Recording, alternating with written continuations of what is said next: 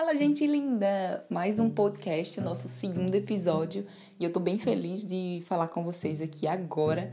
E com você especificamente que quer entender um pouco sobre o crescimento de Instagram, com o foco de você trabalhar ele para vender algum produto ou um serviço, e especificamente aqui ainda vender um produto digital que é uma das formas que você pode trabalhar em casa e começar um projeto do zero aí agora na sua casa. O que é que eu quero deixar de lembrete aqui, porque é um assunto um pouco polêmico, porque muita gente faz isso, tem essa atitude de pedir para as pessoas seguirem aquele perfil com a chamada é, me segue que eu te sigo de volta.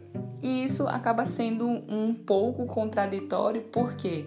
Porque não vai te agregar. Geralmente, quando você pede a um grupo de pessoas que estão, por exemplo, também buscando vender produtos digitais, você diz, gente, me apoie seguindo o meu perfil, você vai ter, na verdade, um número de seguidores que apenas não vão comprar o teu serviço ou o teu produto, no caso aqui, um produto digital. É, eles não vão comprar, então do que adianta você convocar essas pessoas para ser fãs da, do teu perfil que tá zerado, que você acabou de, de, de montar, de, acabou de fazer o cadastro, não tem tantos seguidores, as postagens ainda estão crescendo e esse é um grande erro, pelo menos na minha visão, porque quando você vai olhar, o teu objetivo final não vai ser aceito. Óbvio que em termos de parcerias, você pode fazer parcerias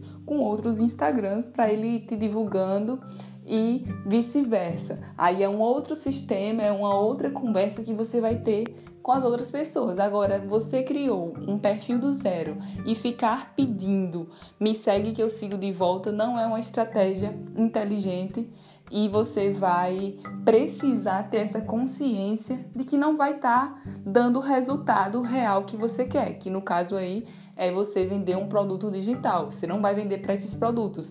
E o grande erro é que a mais 99,9% das pessoas realmente vão pedir esse me segue que eu sigo de volta para os próprios concorrentes, digamos assim. Para as próprias pessoas que ela conhece e que ela sabe que não vai comprar o produto. Então, qual é o jeito certo que eu considero mais inteligente para você? Criou um Instagram do zero? Vai montando as postagens e vai fazendo o teu Instagram crescer naturalmente sem forçar essa barra de pedir para outras pessoas entendeu? É algo muito mais eficaz. Você não vai ver de fato um crescimento imediato, porque às vezes você tem um contato ali de 50 pessoas que poderiam virar teus seguidores e como você não pediu para elas, você não vai ter 50 seguidores, mas também não vai ter venda, que é o que, que é o que você busca no teu perfil. Eu acho muito mais inteligente você ir naturalmente crescendo e naturalmente encontrando as soluções para o teu problema inicial de, por exemplo, de como que eu vou conquistar os meus primeiros seguidores.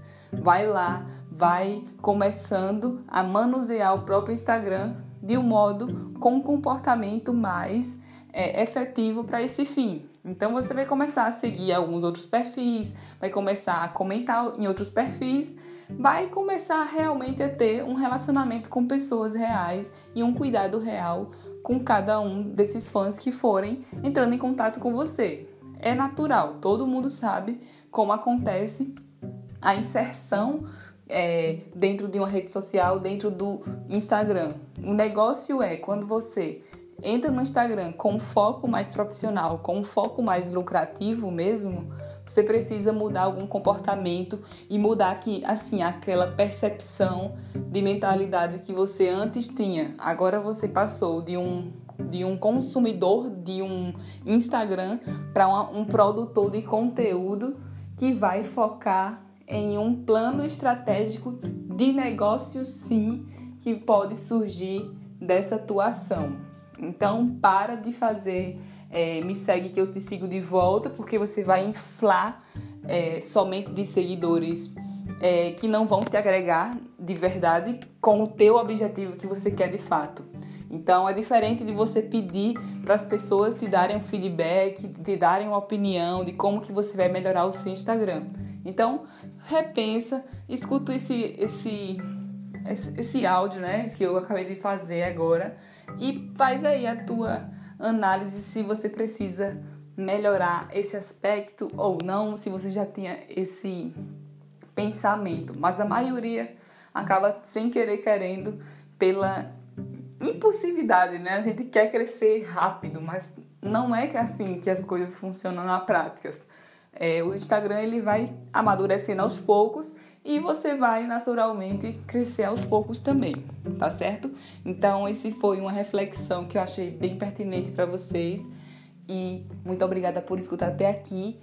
Qualquer coisa, dá um print aí na tela, vai lá, vai lá no meu Instagram e diz que você ouviu esse esse podcast, esse episódio 2. É algo que eu nunca falei no meu Instagram e é algo realmente crucial para você que está no início desse, dessa jornada como afiliado e criando aí um Instagram com um foco mais lucrativo. Se você fizer isso que eu te falei aqui hoje, com certeza você vai estar tá crescendo o teu Instagram de um modo mais propenso para o objetivo pelo qual você criou, que é encontrar fãs que podem se conectar com aquele produto que você acabou de, de, de de fazer ali, né?